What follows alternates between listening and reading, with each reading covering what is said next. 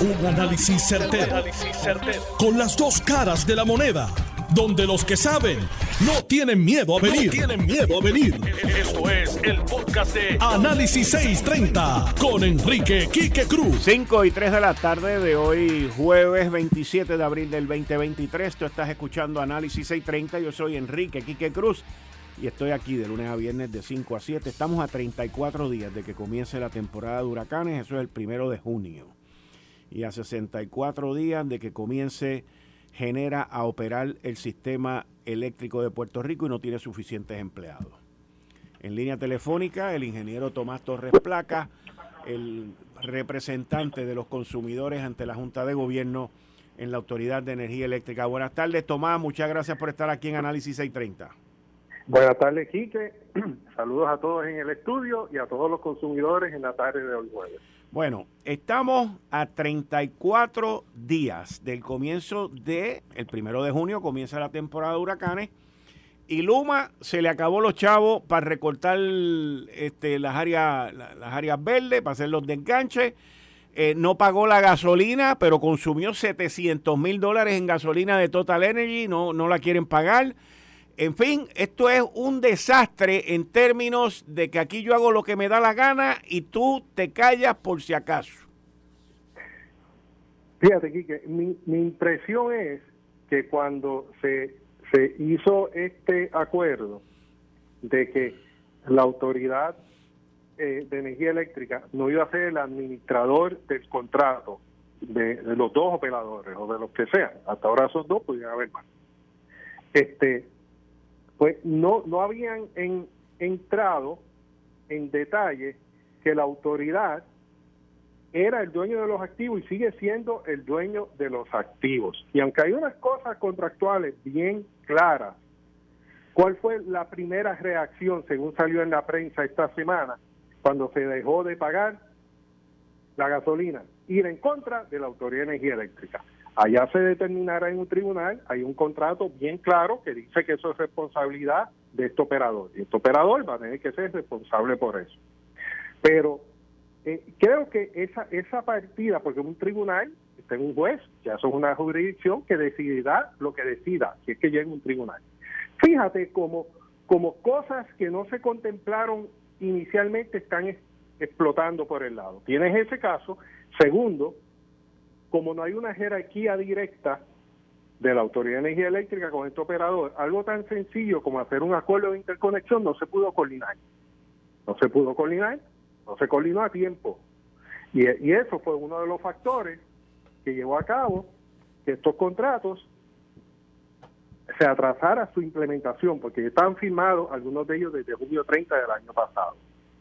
Pero una condición precedente a lo que se llama el closing date, que es la implementación, era el contrato. Y todo esto está en la oficina de la Contralor Público, lo puedes leer, todo lo que estamos hablando aquí. Pues había una condición precedente al closing date, que no es otra cosa que comenzar con la implementación del contrato, y esa condición precedente era que tenía que haber un acuerdo de interconexión con el sistema de transmisión y distribución, que es responsable de él, es el operador de transmisión y distribución. Y por ahí explotó otra cosa, con lo que hemos visto en la prensa por los pasados días. También, al tener costos elevados en el, en, el contrato, en el fee que se le paga al operador, pues obviamente si tú tienes, eh, eh, si yo tengo un presupuesto aquí que de, de 5 mil pesos para correr una operación, pero el gerente me cobra 4 mil, quiere decir que me sobran mil para todos los otros gastos. ¿Tú no crees que va a haber problema en eso? Pues eso es lo que está pasando, porque vemos que entonces, como el fee, el costo de este operador es tan alto, pues eh, eh, eh, vemos que está, se está quedando corto para cubrir los gastos operacionales normales. Y entonces. ese ejemplo es así. Y entonces. Mira, si tú, si tú tienes una oficina que cuesta 5 mil dólares, tú tienes un presupuesto de 5 mil dólares mensuales para correr la oficina, pero el gerente que tú contratas te cobra 4 mil ¿Tú no crees que eso fue una mala decisión tuya? Sí. Pues eso fue una mala de política pública, una decisión de mala política pública de, de la administración que estuvo a cargo de estos contratos. Tuvo varias administraciones, hubo tres. Una que consiguió la ley, otra que firmó el contrato y otra que lo implementó. Pues una mala política pública pues fue esa, que considerar firmar este contrato en el proceso de quiebra de la autoridad, que iba a hacer que el, el gasto del gerente fuera muy alto y que sobrara poquito para la operación. Ahora estamos a 64 días del comienzo del contrato de Genera, el primero de julio, y ayer la Junta de Supervisión Fiscal dijo que no iba a dar para adelante la propuesta de que los empleados que estaban en energía eléctrica en la generatrices con 25 años se retiraran para irse a trabajar al otro lado. Entiendo el punto que de lo que dijo la Junta de Supervisión Fiscal porque estaría estableciendo un precedente con un grupo de empleados en específico. Y yo entiendo, no soy abogado, pero eso habría para que otros empleados que no estén en otras áreas digan, ¿y por qué a mí no? Que sean empleados de energía eléctrica y que ahora mismo estén desyerbando en algún sitio haciendo otras labores, porque ellos sí, a mí no. Y, y a, la, misma vez, esta gente no tiene los empleados necesarios a 64 días de comenzar ese contrato. ¿Y cuál es el plan B que se haya discutido en la Junta de Gobierno? Algo, algo que yo creo que, que, te digo el plan B ahora, pero si hay, pero déjame decirte algo. Algo que yo creo que ninguno de nosotros esperaba aquí que, por lo menos yo no lo esperaba, y no sé si, si, lo esperaba, pero yo no lo esperaba, era que con este nuevo operador, los empleados de la autoridad tuviesen que renunciar definitivamente a todos sus beneficios, a, poner en riesgo su retiro, porque tampoco está bien claro el, el asunto de retiro, o sea, renunciar a todo para irse a una compañía de nueva operación en Puerto Rico. ¡Wow! Si tú escribieras el libro de cómo quebrar a un privado o cómo eh, frustrar una, una operación de un APP con un privado, yo creo que nadie se esperaba eso. Y eso pasó. Y, y, esa es la raíz, ese es el génesis de este problema. Porque eso es una mala decisión de política pública. Mira, si tú quieres privatizar, lo primero que tú tienes que hacer es facilitar el flujo de esos empleados al privado. Pues aquí se le está haciendo bien difícil. Entonces, el director ejecutivo, como, como eh, tiene mucha experiencia en esto, pues dice, pues, pues ¿cómo se va a llenar esto? Pues esto se pudiera llenar de retirado. Pues vamos a incentivar que la mayor cantidad de gente se pueda retirar para que una vez retirados o tengan su retiro seguro, se vayan con este privado. Pues se bloqueó. Se bloqueó primero porque es muy costoso. Estamos hablando de dos y pico de millones anuales por el resto de la vida de estos empleados. O sea, es muy costoso, el costo es muy elevado y como tú dices, eso puede dar lugar a otras situaciones de por qué a mí sí, a esto no, y pudiera dar esto, o por qué a mí no y a este sí, y pudiera dar otro, otros problemas por otro lado que tengan sus consecuencias. Pero ese es el problema. Y yo creo que aquí nadie se esperaba que la política pública fuera que la manera de poblar estos operadores privados no fuera, yo creo que todo el mundo se espera una transferencia, una transferencia del público al privado, no, pues aquí hubo un corte abrupto, renuncia definitivamente, renuncia a todos tus beneficios, renuncia a todo y ahora vete con un paquete de incentivos, porque se da unos incentivos también para este operador privado y eso ha causado un disloque. Esa es la raíz del problema. Ahora, ¿cuál es el plan B? Mira, en el mismo reportaje se dice es que con esta decisión así tan abrupta no puede haber plan B porque tú quemaste los barcos, quemaste el puente, o sea, no hay forma al tú requerir que los empleados de la utilidad pública renuncien para irse con el privado, subsanar eso es muy difícil. ¿Y entonces qué va a pasar? Pues veremos. Veremos. Veremos. Eh, yo le voté que no a este contrato y una de las razones fue porque no hace falta. O sea, si tú tenías una... O sea, eh, la generación estaba funcionando. Se habían conseguido más de 340 millones para proyectos nuevos. O sea, cuando se anunció que FEMA eh, había dado sobre 10.300 millones para rehabilitación del sistema eléctrico. Pues el, director ejecutivo con su de trabajo consiguió 340 millones más en adición a eso por mitigación. Más consiguió 500 millones de dólares más para unidades nuevas que cogen como hidrógeno, que esto es un tipo de energía, un tipo de energía que es como una batería, el hidrógeno verde. Pues hay 11 unidades que van a correr con hidrógeno verde, que eso es lo que se, se, se espera según una sola del negociado, aunque tengo que decir, el RSP de Alianza Público-Privada dice otra cosa, esperemos que el negociado se ponga para su número y haga valer su orden. Y este, pero el, tema es que se consideran 340 millones para mantenimiento y proyecto de las unidades, reparación de las unidades existentes, más 500, sobre 500 millones más para unidades nuevas.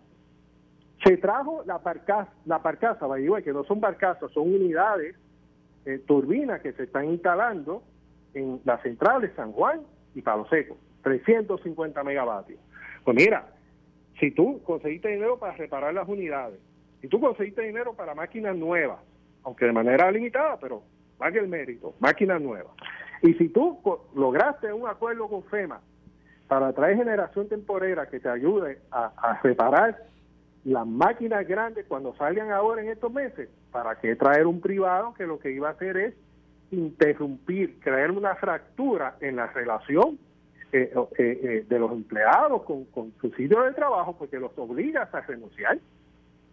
¿Por qué hacer eso? No hacía falta, por eso fue la razón que yo le voté en contra. No es porque lo privado sea bueno o lo público sea malo, no, es porque la forma en que se planteó iba a traer este problema. Y el tiempo me dio la razón o me está dando la razón, vamos a ver qué pasa en estas semanas que vienen. Pero Tomás, estamos a 64 días. Claramente, si Genera no tiene los empleados, no puede traer gente de afuera porque no da tiempo para que la gente aprenda. Y esto no es como correr bicicleta con ruedita. Entonces, ¿qué pasaría? Eh, genera se vería, entonces entiendo yo, imposibilitado de, comenzar y tendrían que atrasar eso. Eso es lo que yo, lo que yo veo. Eso, eso es lo lógico, Quique, pero veremos a ver. Veremos a ver qué sucede. En el caso de Luma, ellos decidieron comenzar con lo que tenían y ya vimos todo lo que pasó. Sí, pero no es lo mismo, papá. No es lo mismo. No es lo mismo. Esto es más complicado. Exacto, porque estamos hablando de trabajos técnicos y, más especializados. Tú no puedes traer, o sea, tú no. Eh, yo entiendo pues que tú puedas traer, yo entiendo que tú puedas traer eh, para la distribución y, eh, para, y, la otra parte eh, está pasando aquí. Yo entiendo que tú puedas traer celadores y ese tipo de cosas de allá afuera, pero tú no puedes traer un tipo para manejar una, una eh, planta. sí, que me este, está dando la razón, por eso le voté en contra. O sea, no, no hay forma. Y si el operador decide comenzar eh, con los poquitos que reclutó y trayendo gente de afuera, como tú bien dices, eso es muy peligroso. Eso es muy peligroso. Pero aquí la raíz de esto y el origen de esto fue una mala decisión de algo que estaba funcionando bien, forzar, cambiarlo, se forzó cambiar algo que estaba funcionando, digo, en estos últimos años, desde que llegó el, director eh, Colón, Ortiz, desde que llegó el José Colón para acá, pues entonces estaba arreglando y arreglando con pasos afirmativos correctos en, cuestión de la generación existente, ¿no? Pues estaba eh, eh, eh, yendo en la dirección correcta. Y esta privatización era particularmente, no para firmar contratos de generación renovable, este contrato particularmente con este operador de generación era para unidades para los cuales se consiguieron estos fondos. Esto no tiene que ver nada con los contratos con Ecoeléctrica, con AES, con los renovables existentes, con los renovables futuros. Este contrato tiene que ver específicamente con la generación existente, la termal. Y si estaba funcionando bien por los pasados 18 meses, pues forzar cambiarlo trae estos problemas. Y me estás dando la razón. ¿Y quién, va, ¿y quién va a manejar? Quién va a ponerle el cascabel al gato a la situación que hay con el manejo del presupuesto que tiene Luma. que, que, yo, gracias a Dios que yo no me casé con alguien así como Luma, porque imagínate, tener la chequera descuadrada todo el tiempo es un desastre. Lo, lo, que pasa aquí, que, que de nuevo te doy el ejemplo, si tú tienes 5 mil dólares mensuales para correr tu oficina y tú contratas un gerente que te cobra 4 mil, obviamente no vas a tener dinero para los restos, para el resto de los gastos operacionales de esa oficina. Lo mismo pasa con un sistema eh, eléctrico complicado. Si operar ese sistema costaba tanto y ahora tú sacas 122 millones para pagarlo en el fixed fee, en la tarifa fija de este operador, que solamente cubre el gasto de sus seis ejecutivos principales y su ganancia y otros gastos relacionados a la operación de este grupo ejecutivo, pues obviamente de un presupuesto de 500 y pico de millones, si tú le quitas eh, 122 eh, millones, dime tú, ¿cuánto es eso? ¿20%? Pues mira, el mismo 20% que hace falta. ¿Y, cuál es la solución? Pues mira, eh, ya están diciendo que se necesita un presupuesto mayor. El negociado de energía estableció que abriría un rate case en agosto. Yo no quiero pensar que cuando se abra ese rate case, estos operadores o, algunos de ellos pedirían que se aumente la factura para cubrir sus gastos operacionales, que de hecho cuadra más o menos con la fecha que se dijo que en los primeros tres años iba a haber aumento, porque este caso de reforma tarifaria empezaría en agosto de este año, por lo general duran entre seis y ocho meses, que sería junio del 2024, que son exactamente tres años, a junio del 2021, cuando comenzó el, el operador de transmisión y distribución. Así que yo no quiero comenzar, yo no quiero pensar que todo este eh, todas estas manifestaciones públicas es un preludio a una petición de aumento que se haría en el caso de reforma tarifaria que abriría próximamente. Ok, Tomás Torres Placa, muchas gracias como siempre, agradecido. Sí, que gracias por la oportunidad, siempre a la orden. Gracias. Miren, yo les voy a decir algo a ustedes sobre esto. Ya están conmigo aquí Héctor El Marrón Torres y Daniel Machete Hernández, pero les tengo que decir algo. Esto no tiene nada que ver en contra de la privatización. Esto no tiene nada que ver en contra de que si unos son buenos y los otros son malos, o los que estaban antes eran peor y los que están ahora son mejor. No tiene nada que ver con eso. No tiene nada que ver con eso. Esto con lo que tiene que ver es que la situación hay que tratarla como si fuera el dinero suyo. Si a usted se le daña el carro, ¿ok? Y el mecánico, usted no sabe de mecánica, el mecánico le dice que el problema es el carburador y usted va y lo lleva a cambiar el carburador y el tipo le cambia el carburador y le cobra mil pesos. Y al mes se vuelve y se daña el carro y le dice que es el carburador y, y le cobra mil pesos más y al mes lo mismo, pues usted va a seguir pagándole al mismo mecánico. Esa es la pregunta que usted se tiene que hacer.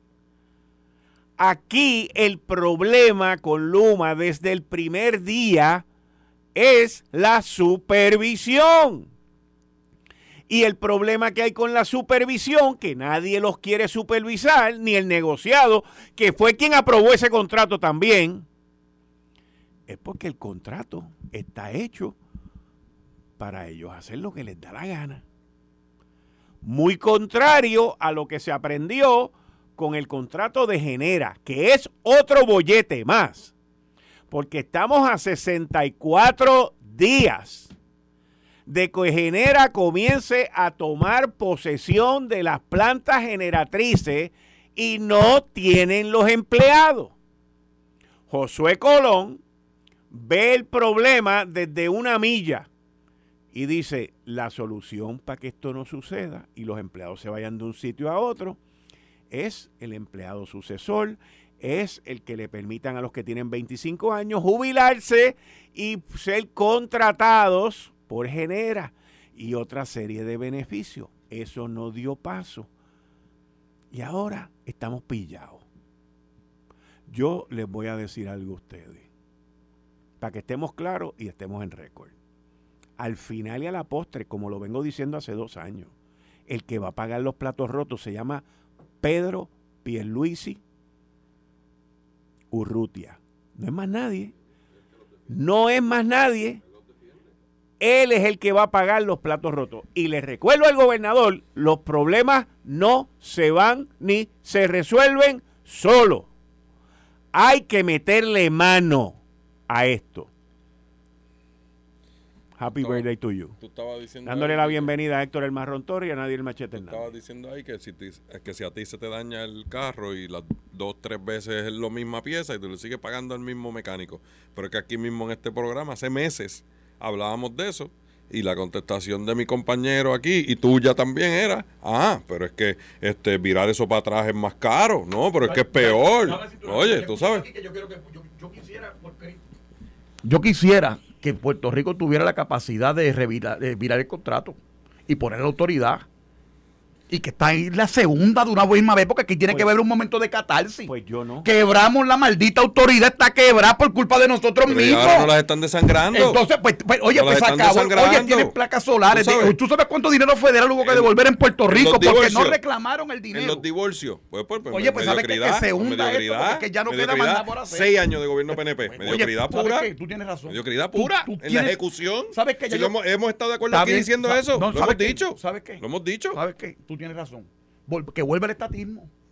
Que vuelva la autoridad flamante de energía Pero eléctrica es que y no que la se gente mueven. a 80 centavos ¿Dónde está la mujer esa que le respiraba en la nuca Luma? ¿Dónde está? ¿Dónde está el gobernador que sacó pecho aquí y dijo que si no se iba? ¿Dónde están? A favor tuyo. ¿Dónde están? Busquen los chavos. Cuando Tatito sea el kingmaker del próximo gobernador popular de Puerto Rico, busquen los chavos re, eh, eh, restaticen la autoridad eléctrica y montenla. Cambien el mecánico, si que se lo está diciendo. Cambia el mecánico. mecánico. ¿De qué mecánico? El ¿Eh? billete está ah, quebrada, 10 billones de pesos en el hoyo. se le está pagando ciento y pico de millones de pesos a alguien que no sabe administrar eso. Yo no me gano un peso con Luma. Yo no tengo que hacerle relaciones públicas ni a Luma, ni a Gerena, ni a nadie. Yo, lo que yo sé es que las cosas quebradas no pueden seguir desgraciadamente, y el pueblo de Puerto Rico torpe, sigue que vota, que vota y vota y vota desinformadamente por escuchar un jingle bonito, una campaña de relaciones públicas bonita, por simpatía, por las razones que sean, que no estudie, que no analice estas cosas, pues sabe que, que se fastidie. Que paguen a 35, 40, 45, 50, la energía más cara del planeta, que la paguen aquí manteniendo esta partida de vago, que es lo que hemos tenido aquí por 40 años y ahora cuando se está tratando de levantar el sistema, pues no la quieren. Pues ¿sabe qué? pues que se hunda es esto. que los que la están hundiendo son los que están administrando allí, que son todos privados. la que la llevaron a privatizarla, Dani. No, Está no, Está más cara ahora. y los tipos están diciendo que no pueden ni desyerbal. Y cuando aquí decía la, cuando aquí decía la energía eléctrica y los empleados decían que necesitaban gente para desyerbal, le decía que lo que querían eran cuotas. Entonces ahora el privado viene y dice, ah, yo no tengo chavo para desyerbal. Pero entonces, bendito, si nos cuesta 500 millones de pesos más.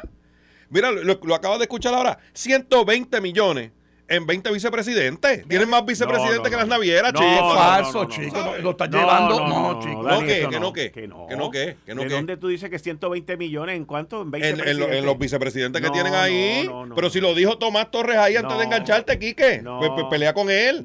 Te lo dijo ahí que se le van en gastos administrativos, en los ejecutivos de ellos, en su reembolso. Lo dijo Tomás Torres ahí. Vuelve y llámalo. ¿Cuánto se va? Vuelve y llámalo ahora. no, pero no te vayas por los subterfugios. No, pero no, pero que lo estás diciendo. Ah, pues tú quieres que te dé los centavos. ¿Cuántos centavos se gasta? Dame el estimado. Cuesta 120 millones. Luma nos cuesta 120 millones. Su mediocridad. Nos cuesta eso. Bueno, pues llama a Tomás, llámalo. Llámalo, güey, y que te lo diga otra vez. Llámalo. Lo voy a llamar, Llámalo. Porque ahora va a pelear por centavos. ¿Cuánto cuesta el contrato de Luma? ¿Cuánto es al año? ¿Cuánto es? ¿Cuánto es el contrato? 12 millones de pues, dólares. Ah, pues fallé por 8. Pero espérate, Dani, es que ese no, es el punto. No tengo razón porque fallé por 8 millones. Dani, Ay, por Dios, Dani, ese no es el punto, ese no es el punto. Pues no es el punto, pues no te vayas por la tangente. 112 millones nos cuesta la administración de Luma y son mediocres y han fastidiado esto y ahora dice que no tienen chapa de Los vicepresidentes no tienen un divino que ver en esto y, la telefónica tampoco. Es el gasto, es el gasto en vicepresidentes, el gasto en ejecutivos de millones de pesos, chicos. El gasto no, está ahí, Dani, por favor. ¿Y en qué está? Pues si no tienen chapa de yerbal, ¿en qué está el gasto? Porque se los gastan en, ¿En, en, lo que tú estás diciendo, en de yerbal caro Ve, ese es el problema. Los chavos. La subcontratación que está La subcontratación. Pues, pero bendito sea Dios y que te acabo de decir que cuando La, autoridad decía que hacían falta, o la UTIER, que hacían falta empleados para desyerbal, le decían que era porque querían cuotas. Entonces ahora el privado dice que se le acabaron los chavos para desyerbal. Pues chicos, nos están tomando el pelo. Tú sabes lo que quiere. Al final, al final, los dos han sido un problema que nos ha llevado a donde estamos.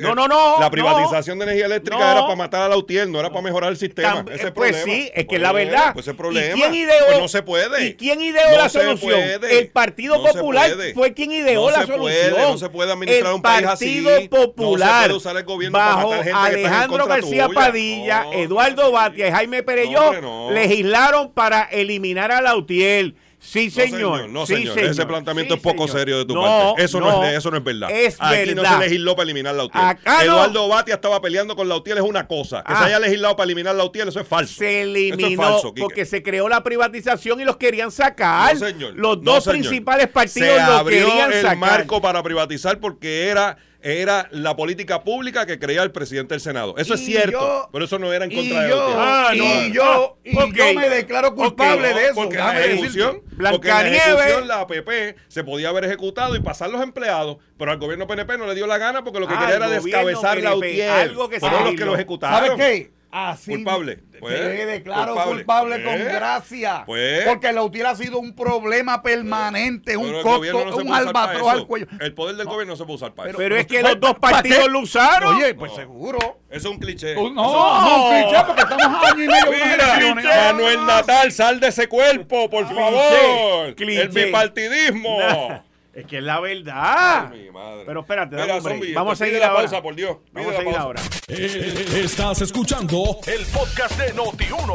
Análisis 630 con Enrique Quique Cruz. 5 y 34 de la tarde de hoy, jueves 27 de abril del 2023. Tú estás escuchando Análisis 630. Yo soy Enrique Quique Cruz y estoy aquí de lunes a viernes de 5 a 7. Mira si la gente oye lo que le conviene. Que hace un minuto en el pasillo de las redes sociales, que yo, de verdad que la gente dice cosas que, que ni ellos mismos se las saben ni se las entienden. Viene uno y me escribe que qué me debe Lautier para que los defienda tanto. ¿Qué programa estaban oyendo? creo que se les cambió. ¿Ah? Eh, ¿Qué programa estaba oyendo esa persona? Dime. bueno, y quizás ¿ah? me lo podrían preguntar a mí. Yo se lo contesto con mucho gusto, pero no a ti. No, pues si yo estoy diciendo que el problema son los dos. Pero nada, vamos, vamos para el próximo tema. Hoy colgaron a Nanette Martínez de Pretz. Ajá, Héctor, dime. No, dime. Tú te estás riendo. y dicen que el próximo es el que el secretario del DACO. Por eso, entonces, ¿qué te puedo contestar yo a eso? Oye, eso, allí no hay un Senado, una comisión de nombramiento, allí lo que hay es un paredón de fusilamiento. ¿De verdad? Pues, pues oye, pero ¿cuántos jefes de agencia han pasado el, crisol de la comisión de nombramiento? La mayoría. ¿De verdad? No, yo te, te, óyeme, óyeme, Larry Seyhammer, de Larry Seyhammer para acá. Guindado. Pero eso fue por la Cámara, fue por la Cámara. Por eso. Gracias a Dios que no tienen el poder de ver todos los nombramientos, porque imagínate tú lo que hubiera ah, pasado. No, no, no, no, La masacre, la masacre mayor de este país. Oye, no hubiera, este país nos mueve dos pulgadas hacia adelante así. Pero este es ya la segunda persona nominada para PRITZ, que primero fue Volker. ¿Cuántos directores de PRITZ han habido eh, este cuatrenio en propiedad de en el PRIX, en esa oficina? Confirmado ninguno. Pues, ya está. ¿Tú crees que eso es una actitud responsable? De, Fortaleza, porque allí está Volker en Fortaleza. Sí, pero ese no es el punto. El punto es el, el descargue de la responsabilidad de la comisión de nombramiento a la hora de atender un asunto importante como en cuestión de la confirmación. Pero yo les voy a preguntar algo a ustedes dos, porque tú trabajaste en el Capitolio y tú trabajaste en el Capitolio. Le quiero preguntar algo a ustedes dos. Tú eres PNP, tú eres popular. Le voy a preguntar algo a ustedes dos.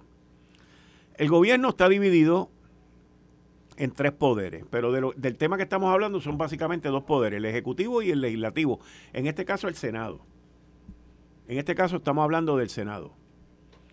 La pregunta es la siguiente. La constitución claramente dice que el gobernador nomina y el Senado en este caso que estamos hablando es con el consentimiento. Si el informe es negativo, ¿debe el gobernador retirar los nombramientos o debe dejarlos a que lleguen al, momento del paredón? pregunto, pues la pregunto. es que si se le radicó un informe contrario, el gobernador debe tomar conocimiento que la persona no va a ver, el, no la va a confirmar el, el pleno.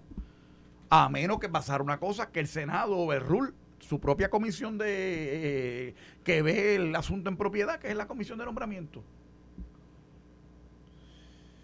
Cinco nombramientos se han colgado. Dos de bomberos, dos en educación y hoy el de PRITS. Los demás el gobernador los ha retirado. Los demás que no han sido confirmados, el gobernador los ha retirado. ¿Cuántos? ¿Cuántos? ¿Cuántos no, se, han colgado cinco. No, no, retirado, ah, retirado. no, no, tengo ese número. Pues que te averigüen ese, antes, antes de las seis de la tarde, a favor. A favor para ¿A que lo retiraron dos veces? Seguro. Y han habido otros montón que han tenido que retirar porque saben que lo que hay eso es parte de bueno pues, pues, pues tienes una asamblea legislativa que el pueblo dio un mandato que fuera de otro partido eso iba a traer por eso decía ahorita antes de la pausa cuando estábamos alzando con el decibel de voz un poco más alto estaba diciendo yo que los pueblos tienen los gobiernos que se merecen, pues ahí lo tienen. Todos los que permitieron que se repartieran la autoridad de energía eléctrica como botín de guerra cada cuatro años, como decía la canción aquella de, los gamas, pues ahí lo tienen. Y lo mismo pasa ahora con esto. Que era un gobierno dividido, cogieron a Tommy, lo, lo apabucharon, el Nuevo Día y aquella gente, ¿verdad? Y, el, y a Yori Méndez y el Gran Malo. Pues ahí tienen. Ahora tienen un gobierno en la Cámara y el Senado obstruyendo las gestiones del Ejecutivo. Aquí, aquí anteriormente se decía, y, y se hizo con, con, en el caso de Acueducto, se hizo un nombramiento a seis años para tratar de despolitizar esos nombramientos. Eso nunca va a ser así. Cuando ganó Ricardo Rosselló, bueno, pero era el reclamo que había. Está bien, está bien. Era el reclamo que había. Que fuera seis años, que fuera seis años la Junta, los directores regionales también, y que se fueran nombrando entre medio de los cuatrienios para que no estuviese atado a las elecciones. Cuando gana Ricardo Rosselló, la misma gente que decían que debía ser despolitizado, decían que Ricardo Rosselló había recibido un mandato Oye, y yo estoy de acuerdo con eso. El gobernador gana, el gobernador tiene que nombrar gente afín a su política pública. Pero entonces no seamos hipócritas. No estemos un tiempo predicando una cosa y después queramos, tú sabes, cambiarla según cómo, cómo, vayan este, este pasando. Yo creo que si entendemos que los nombramientos a largo plazo o fuera de término son, sirven para despolitizar, pues entonces no puede ser en un cuatrenio sí, en otro no. Y, y, y yo por lo menos en eso aparte de que, de que soy pro gobierno, también soy pro mandato. Si la gente votó por un gobernador con una filosofía, el manejo de esas agencias públicas deben tener esa filosofía. Yo, no creo en eso. Yo no me doy por aludido en ese, en ese comentario que tú haces, porque yo de hipócrita no tengo un pelo. Eh, y estoy en contra de hablar chulerías para tratar de granjearse el respaldo de la gente, como hacen algunos políticos, porque ciertamente está mal. Y yo soy antiunión el PNP arriba, el PNP abajo, como sea. Entiendo que la Unión es un albatroz al desarrollo económico de los pueblos porque vienen agendados. Tú hablas de reclamos, ¿reclamos de quién? Reclamos por lo general de la gente que tiene acceso a los medios, que por lo general son antiestadistas, que saben que no, entonces quieren atornillar a la gente, para entonces cuando vengan los gobiernos estadistas, venir y obstruir, como ha pasado muchas veces desde el colegio de abogados, que es una, desde que no es público, pero es, eso, la tener, lo que llamaban, la Vilacolón creo que le decía las fuerzas vivas que son este grupo de gente que están en el poder, ¿verdad? Que quieren tener unas oficinas para mantener eh, haciendo un trabajo de fiscalización y teniendo resonancia en los medios. Acuérdate que tú repites, repites, repites, que sabe el don Buste, la gente lo da por cierto. Así que por ahí me parece que hay algo de eso, pero yo o sea, no creo que eso cambie la cosa y eso no va a pasar. O sea, ningún gobernante puede, porque pierde control de su, de su gestión gubernamental si, si nombras a 6, 8 años. Si se han colgado 5, yo creo que es injusto decir que es obstruccionista. Bueno, pero, perdóname, dos segundos, dos segundos, pero dos segundos. ¿Cuántos la persona que te escribió eso, que te diga cuántos ha retirado el gobernador desde que juró en enero del 2021. Pedí, pedí cuántos, pero no, no, me han sabido decir el número exacto. Pero, pero, pero sí han habido. Es más fácil contar cinco. Si seguro que son más de los cinco. oye, pero son los colgados. No está bien. Tú sabes, los que se dieron de baja, pues es otro número. Pero muchos de ellos los han retirado y los han renominado y se han confirmado. O sea, esta apariencia de que porque cuando cuelgan a alguien hace mucho ruido, porque el, el nombramiento de la procuradora de la mujer se estuvo venteando tres meses, pues entonces parece que son 100, pues no son 100, era una procuradora nada más. y el gobernador la retiró. Tú pues eres muy hábil con las palabras. Tú dices, muchos se han retirado. no, no. Esa bola, esa, bola, rápida. El comunicador. Hay que ver. Ah, no, no. Yo quiero ver los números, la estadística, porque es ahí es que está la Próximo tema. Pero vamos a verlo. Vamos, Próximo vamos tema. A verlo. Si te contestan. Lo, lo que quiero decir 30 segundos es que si el pueblo dio un mandato sin saberlo o sabiéndolo, con la consecuencia que eso conlleva, que hubiese otro partido al mando del, segundo poder, que es el legislativo, pues entonces la manera de gobernar tiene que ser distinta. La petición no puede ser que le pasen todo al gobernador, porque entonces eliminamos la legislatura, eliminamos el tribunal y que el gobernador gobierne por decreto. O sea, no funciona así. Pero, pero, oye, los cinco segundos los pido yo ahora. Yo no estoy pidiendo que sean unos sellos de goma. Y hay muchas maneras de tú fiscalizar y ser constructivo en el proceso legislativo, incluyendo los nombramientos que se ven. Y si, mire, usted le puede decir al gobernador, siendo presidente del Senado, mire, gobernador, este nombramiento no va a pasar por esto y por esto. O sea, pero esa fue la queja del PNP con la procuradora de las mujeres, que le dijeron que, no la nominara y la nominó. y la oposición a esa procuraduría era de los PNP. Hermano. No era del Partido Popular. Lo que pasa es que es un patrón. esto, esto, es, esto es la regla, no es la excepción. no, no, no es cierto. No, Oye, es, no es un patrón. Búscate Cinco el número. colgados no es un patrón. El Óyeme, y los retirados. No, pero, pero Súmame, no, no, gobernador. Pero es que es importante. Porque hay unos nombramientos también que el gobernador hace que no pasan por el crisol del Senado. el proceso. No, no, por el proceso, el proceso de obstrucción que tienen, por eso. Estamos claros. Obstrucción a que hagan su trabajo y que no consientan que no consientan con el con el gobernador, eso no es obstrucción. Irán Torres Montalvo, ¿por qué no lo pueden confirmar? Pues fíjate, para dirigir, para dirigir una oficina que debe ser seguro. Yo estaría a favor de Tuve mis dudas en un principio, pero me parece Pero no lo quieren confirmar. la, la Nanette, esta muchacha que colgaron ahora, ¿cuáles son los elementos de juicio? Volker tenía alegadamente un problema contributivo. No me consta, no sé, vamos a dársela por bueno. ¿Cuál es el problema de Nanette? Y va a haber un problema con el que venga, porque si no cuadran con el presidente de la comisión de nombramiento o en alguna cosa o con alguien ahí, pues entonces eh, se tranca el proceso y no debe ser. Próximo asunto en los órdenes del día. Próximo asunto la senadora Ana Irma Rivera Lacén del Movimiento Victoria Ciudadana dice la siguiente este expresión. Este puede ser el portavoz y tu presidente. Próximo. Entiendo que la representante Nogales no ha tenido intención criminal. ¿Quién dijo eso? Ana Irma Rivera Lacén, senadora del Movimiento Victoria Ciudadana, compañera de partido de... Digo, pero esta señora fue presidente del Colegio de Abogados. Nada más, nada más. Y, ahora es política. Y, y, hoy fue que vino y hizo estas expresiones, porque no lo dijo ayer y ni antes de ayer, cuando surgió el que la van a acusar supuestamente a ella y a una entidad corporativa. Se rumora también que yo no sé, a la mamá de ella también, pero ella sale hoy. Parece, lo primero que yo digo de ese comentario es que parece que a ella le metieron presión porque ella no estuvo ayer y no se expresó ayer. Ese es mi, análisis sobre eso. Lo segundo es que ella utiliza la palabra entiendo. O sea, esto, es una, una oración muy bien medida por una abogada. Eh, exacto, exacto. los abogados y los comunicadores son muy hábiles metiendo bolas rápidas, por lo menos tratando. Pero ella dice, entiendo que la representante no ha tenido intención criminal. Ah. Yo disparé, yo no quería matarlo. Tú no tenías la intención de matarlo. ¿Qué pasó con Alex Baldwin con la película? La pistola estaba cargando, lo sabía. Y la mató. No intención. Fue un homicidio involuntario. tiene que cumplir. Es omisión involuntaria. Y cometió alegadamente un fraude. Y tiene que, si la acusan criminalmente, tiene que demostrar que, que, no lo cometió. Y que tú que ese presidente del colegio de abogados haya sido, fue o algo de, de eso no importa. ¿Tú sabes cuántos politiqueros han habido presidentes del, comité, del colegio de abogados? Todos son eh, políticos activos en contra del Partido Nuevo. La mayoría están en la asociación ahora. Ya no están en el colegio, están en la asociación. El colegio de abogados nunca se llegó a expresar sobre los insultos que le cayeron atrás al licenciado Osvaldo Carlos, al licenciado Eduardo Ferrer. Tampoco, ¿ves? Y al licenciado Olmo cuando salieron de la corte. O sea, el colegio de abogados nunca se expresó sobre eso. Justicia ciega. Bueno, Dani, ¿tú tienes algo más que decir? Bueno, yo, yo, creo, yo creo que Victoria Ciudadana está haciendo un papelón con esa representación.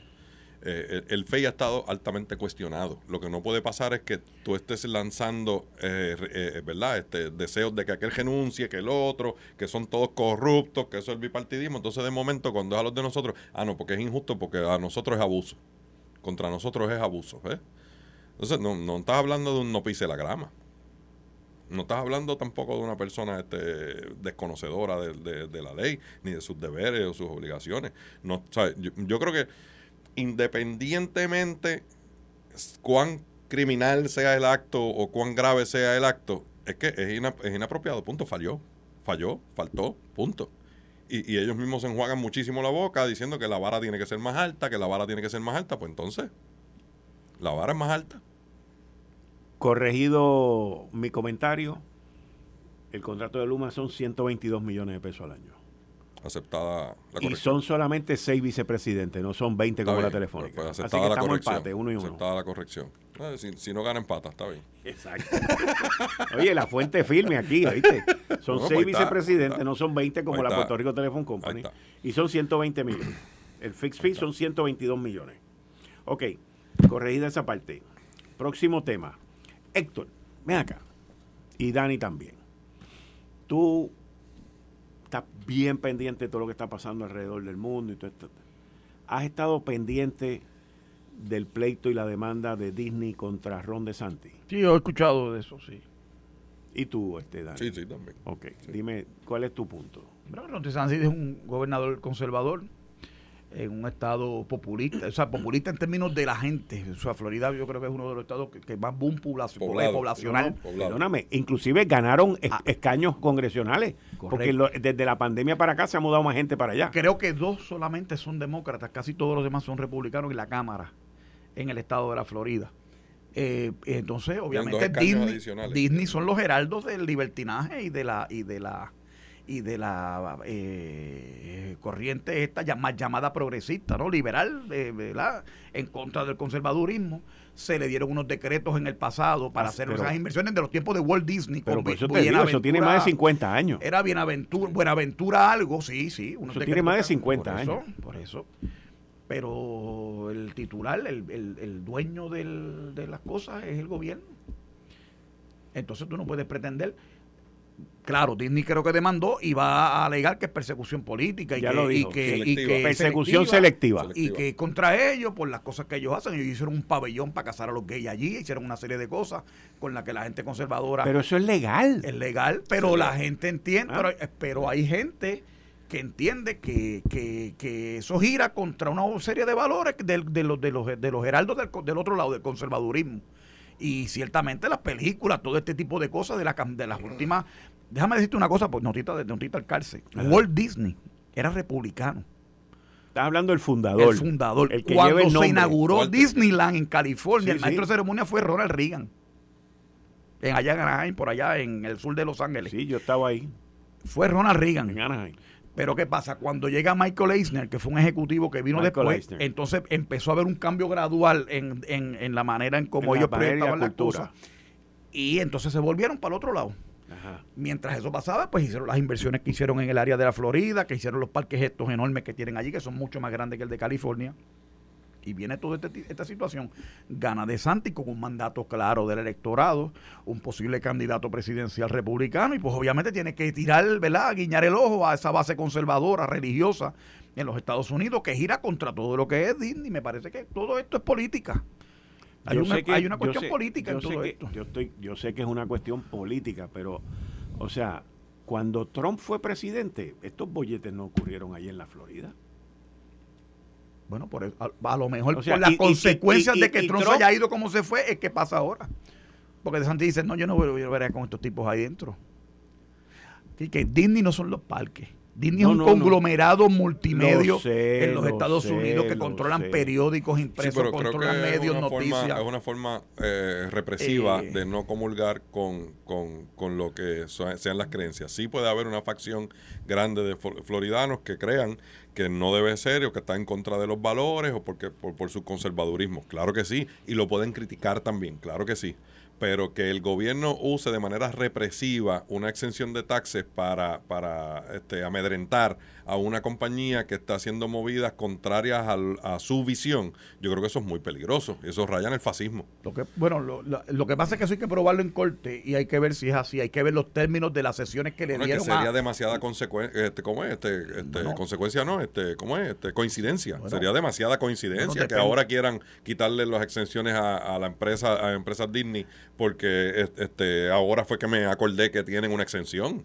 eso no se da en el vacío tampoco, Héctor. Depende depende de quién lo diga. Ahora mismo a Ron le están cayendo arriba porque Roberto, porque los negros, mira, mira, por una cosa que de los libros de texto de los hispanos y los negros. Estaban eh, tratando de eliminar unas cosas. Y el gobernador, gobernador Pedro Pierluisi, lo que estábamos hablando aquí. ¿Qué? hizo? Retiró el nombramiento del secretario del DACO, Irán Torres Montalvo. Lo que estamos hablando aquí. Otro para dar más, ¿viste? Como decía Lo que estamos hablando aquí. No está colgado, está retirado. Y, y, el amigo Dari no tira el número, que es el que yo quiero ver.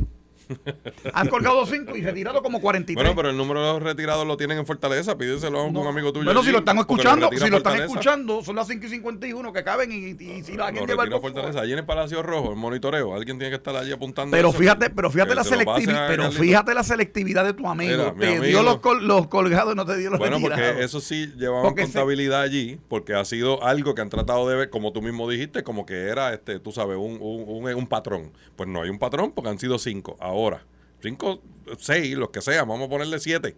Pues no es, no es un patrón en dos años y medio de todos los nombramientos.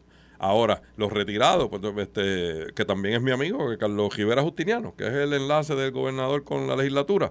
Carlos debe llevar récord de cuántos se han tenido que retirar. Carlos, te, tírame por ¿Estás escuchando? Eh, rápido, eh, grita. Sí. Le pregunto a ustedes dos antes de que nos vayamos para la pausa. Otra vez. Anoche, los republicanos, 217 votos a favor. Los demócratas y cuatro republicanos para un total de 215 votos en contra. ¿Cómo es? Barajame eso otra vez. 217 votos a favor, que fueron estrictamente 217 republicanos.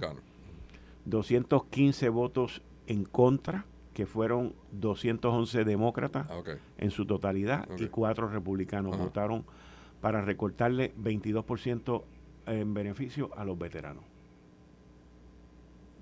Los republicanos a favor y los demócratas en contra. Recortarle beneficio, a los veteranos. Exacto. no sé, porque también eso, eso hay que verlo eh, eh actuarialmente. 22%. Es bastante, una cifra alta, no sé los elementos. ahí no me quiero comentar, pero no tengo los elementos de juicio, no sé, no sé cómo se justifica eso. Eh, yo nunca he entendido por qué el veterano tiene que estar aparte del presupuesto de defensa y que hay un departamento de veteranos aparte. Eso yo para mí también es, de esas cosas de, cuando estaba Jimmy Carter, que vino la crisis de los de, energética en el 70 y se metieron en el departamento de energía, más burocracia, que es lo que quiere hacer Biden con el presupuesto. Pero de lo que Nombrar más empleados de migración, más empleados de, la frontera. Estamos hablando de gente que arriesgó su vida, estamos de gente que se fueron a a servir, que fueron hay, veteranos pensionados. que tú vengas ahora con este cuento. Hay veteranos pensionados. Tú no firmaste, tú no firmaste en el ejército bajo estas condiciones. No, pero estás a merced de, las leyes que se pasen y de ese día para adelante, pues cambiaron las reglas. Es así. en todo. Pero uh, lo que sí es que hay gente con cuarenta y pico de años, que no llegan a 50 años, con una pensión de 3, 4 mil pesos, por la cual trabajaron fantástico, pero tienen un segundo trabajo y se meten al bolsillo 7, 8 mil pesos hay, veteranos que están incapacitados, que no pueden trabajar y tienen una pensión quizás hasta menor. Yo, ¿verdad? Sugeriría que se revisitara eso de, de, quienes trabajan y quienes están en edad productiva, en condición, ¿verdad?, de, trabajar y quienes son veteranos pensionados porque están incapacitados. Eso es distinto. Gente que verdaderamente merezca las pensiones que tienen. Claro, Eso, es que debe ser Se incapacitaron por, por, por una este, accidente o una situación. Han habido veteranos que han sido presidentes y han habido veteranos que han vivido el cuento también de lo que dice Kike, ah, bendito, a mí me tienen que pasar primero y me tienen que dar la casa sin intereses, porque yo me sacrifiqué por el país. Y puede trabajar y está grande y gordo y puede, y puede doblar el lomo. Depende. Y hay quien vino incapacitado de la guerra. Y hay quien vino legítima. Es como los participantes de los programas estos de asistencia nutricional, que les gusta el llame sacado y no quieren dar un tajo en defensa propia. Bueno. Muchas gracias. Volvemos el lunes. Esto fue el, podcast de Notiuno. Análisis 630 con Enrique Quique Cruz. Dale play a tu podcast favorito a través de Apple Podcasts, Spotify, Google Podcasts, Stitcher y notiuno.com.